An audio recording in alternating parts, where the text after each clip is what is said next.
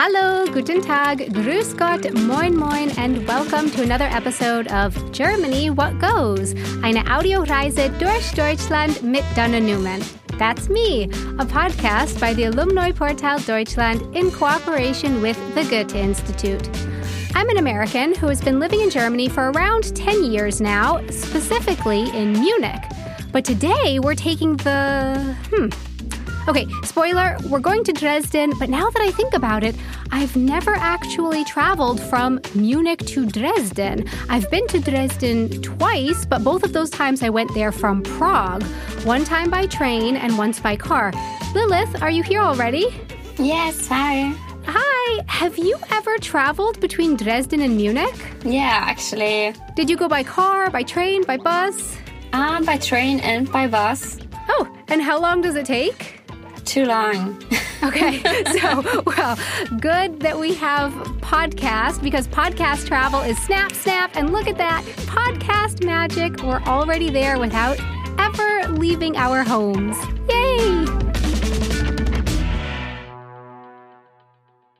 Today we're here with reporter Lilith Groll, who will be showing us around the Hole of Fame, a Projektraum in Dresden. Projektraum, yeah, it's my job to do the English part of this podcast, but remember from the very first episode, me, not a translator. I don't know if there's really a word for this in English. Project space, maybe? What do you think, Lilith? Mm, well, maybe one could say it is a center of encounter. It is a free space in the alternative neighborhood Neustadt in Dresden where different kinds of arts are being presented. Vielleicht ist die Entstehungsgeschichte für das Loch des Fames, das Hall of Fame, repräsentativ dafür, für dass es hier steht. Ich habe mich mit Stefan Zwerens über den Projektraum unterhalten. Er macht verschiedene Dinge als Dramaturg, Journalist oder Schriftsteller und er hat das Hall of Fame mitgegründet. Also ursprünglich ähm, hat es damit angefangen, dass wir eigentlich in einer äh, Gruppe von Leuten ein äh, Kulturmagazin machen wollten. Und es hat dann angefangen über der Wohnung äh, im Hall of Fame. Aber dieses Magazin, wie das manchmal so ist, kam letztlich nie raus. Ähm, dafür haben sie sich was anderes überlegt. Einmal im Monat veranstalteten sie Events, nur weder in der Wohnung noch im heutigen Raum, sondern unten drunter. Das Team räumte nämlich für die Veranstaltung gesamte Kellerabteile im Haus leer und hängten dort Kunst, bis dann irgendwann das Ladengeschäft des Gebäudes frei wurde und sie zogen dort ein, da wo sie halt heute auch sind. Und seitdem führen sie ihre interdisziplinären Ausstellungen in diesem festen Raum weiter und versuchen so etwas zu machen, was es vorher in Dresden noch nicht gab. Genau, dieses Konzept, was wir verfolgen, sehen wir eigentlich in der Stadt äh, bis heute noch nicht so richtig verwirklicht. Also gerade dieser interdisziplinäre äh, Ansatz, äh, wirklich äh, Künstler und Künstlerinnen aus allen Sparten zusammenzubringen, äh, also Musik, äh, Literatur, Filme, äh, bildende Kunst, darstellende Kunst äh, treffen eigentlich alle bei uns aufeinander und ähm, befruchten sich eigentlich in ihren Ideen. Music, literature, films, performing arts, visual arts sounds really awesome. Lilith, do you know how the events get organized? How do they decide what to showcase? Eigentlich ist es äh, einfach. Man kann an die Tür vom Hohl klopfen und sozusagen dort seine Idee vorschlagen. Und dafür muss man nicht aus Dresden sein. Also, naja, Dana, ne, falls du eine Idee hast.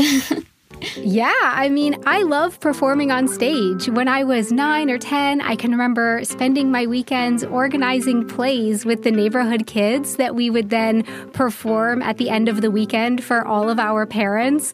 Eventually, I realized my favorite thing to do on stage is perform myself rather than a character in a play. So I could totally see myself giving some kind of fun live show about my experiences in Germany or the German language.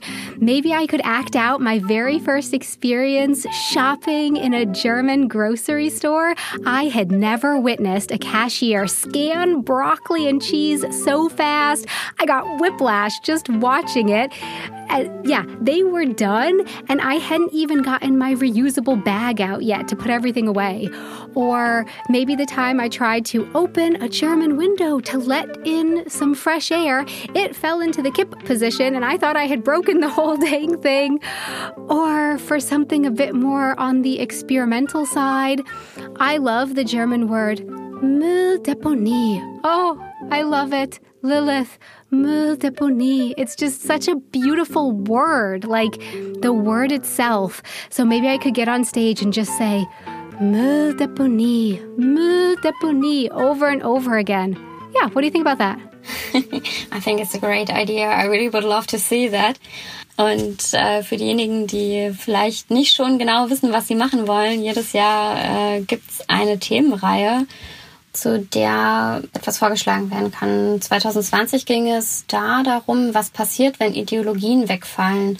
Beispielsweise, wenn man das Gefühl hat, der Polizei nicht mehr glauben zu können. Und bei dieser Konzeption, bei der Herangehensweise geht es den Leuten aus äh, der Hohl gerade darum, dass die Artists über ihre Projekte offen sprechen und dass ein Dialog folgt genau davon lebt auch irgendwie dieser Projektraum von Leuten, die Lust haben, sich einzubringen oder zu unterstützen und das eben auf Augenhöhe. Mm, das kommt vor allem dadurch, dass wir äh, immer schon versuchen, äh, aktuelle gesellschaftliche Debatten aufzugreifen und äh, künstlerische Perspektiven dazu zu entwickeln, beziehungsweise äh, künstlerische Perspektiven, die bereits entwickelt sind, zu präsentieren. Damit sind sie dann auch sowas wie eine Schnittstelle zwischen der freien Szene und der sogenannten Hochkultur. I have a question though, Lilith. With COVID 19 this year and last year, you know, theaters, concert halls, and other venues like this have had to close at least temporarily. But perhaps for some, this has meant the end. What's the situation like at Hole of Fame? The Projektraum is mainly from government funding, their own voluntary work, donations, and the goodwill of the visitors. At the beginning of the pandemic, luckily, there were many willing to donate properly. And let's hope that that will be simply enough. And for now, they have come up with a nice solution for their fans for the closing time during COVID 19. The Projektraum is at a pedestrian area on a large street, so it is possible that at least some artists present their projects in the shop window. Okay, so it sounds like they found a way to bridge this time when they have to close due to COVID 19. I haven't been to any in person performances during the pandemic, but I have participated in lots of online events and online shows, performances. I even went to a kind of digital exhibition, and that was really inspiring to see and take part in. So, has the Hole of Fame been open during the pandemic? Actually, yes. Um, they had some exhibitions, some regular ones, and this also brings us straight to an inflated set of political issues der Institution Polizei, denn dazu gab es eine Ausstellung. Es gibt hier in Dresden ein aktivistisches Künstlerkollektiv, die nennen sich Polizeiklasse Dresden. Sie haben im Sommer 2020 eine Ausstellung in der Hall of Fame gehabt. Das kannst du dir im Prinzip so vorstellen. Es gibt drei Hauptbereiche, die auch räumlich voneinander abgetrennt waren. Zunächst hat man eine Audioeinführung über einen MP3-Player zu der Institution bekommen. Dabei ging es vor allem um eine soziologische und philosophische Betrachtung, aber auch um die Kritik an dem neuen Polizeigesetz. Das wurde 2019 hier in Sachsen heiß diskutiert Damals gab es auch viele Proteste dagegen. Und nach dieser Einführung ging es weiter an eine Art große Pinnwand. Dort hingen wiederum andere MP3-Player, auf denen man Stimmen von Betroffenen von beispielsweise Polizeigewalt hören konnte. Dabei waren Erfahrungsberichte von Hausbesetzern, linken Demonstranten, aber auch ähm, Sozialarbeiter von einem Frauenhaus oder ein Notarzt, der über seine Begegnung berichtete. Und an der letzten Station dann, da konnte man sich etwas abgeschottet an einen Rechner setzen und seine eigenen Gedanken anonym zu der Institution oder auch zu dem Besuch von Hohl eintippen. Dann konnte man das Ganze ausdrucken und der Ausstellung einfach hinzufügen. Thank you, Lilith Grohl, and a big thanks to Stefan Sverens for joining us in today's episode. The name of the venue is Hole of Fame. Visit the Alumni Portal Deutschland online at www.alumniportal-deutschland.org, where you can sign up to become a member of the community network. For Germany, what goes? Eine Audioreise durch Deutschland mit Dana Newman. I'm Dana Newman. Thanks so much for joining us on this journey, a podcast by the Alumni Portal Deutschland in cooperation with the Goethe Institute. Concept and production by Kugel und Niere. From Munich, I don't want to make you cry or anything, but this is the last episode of the series.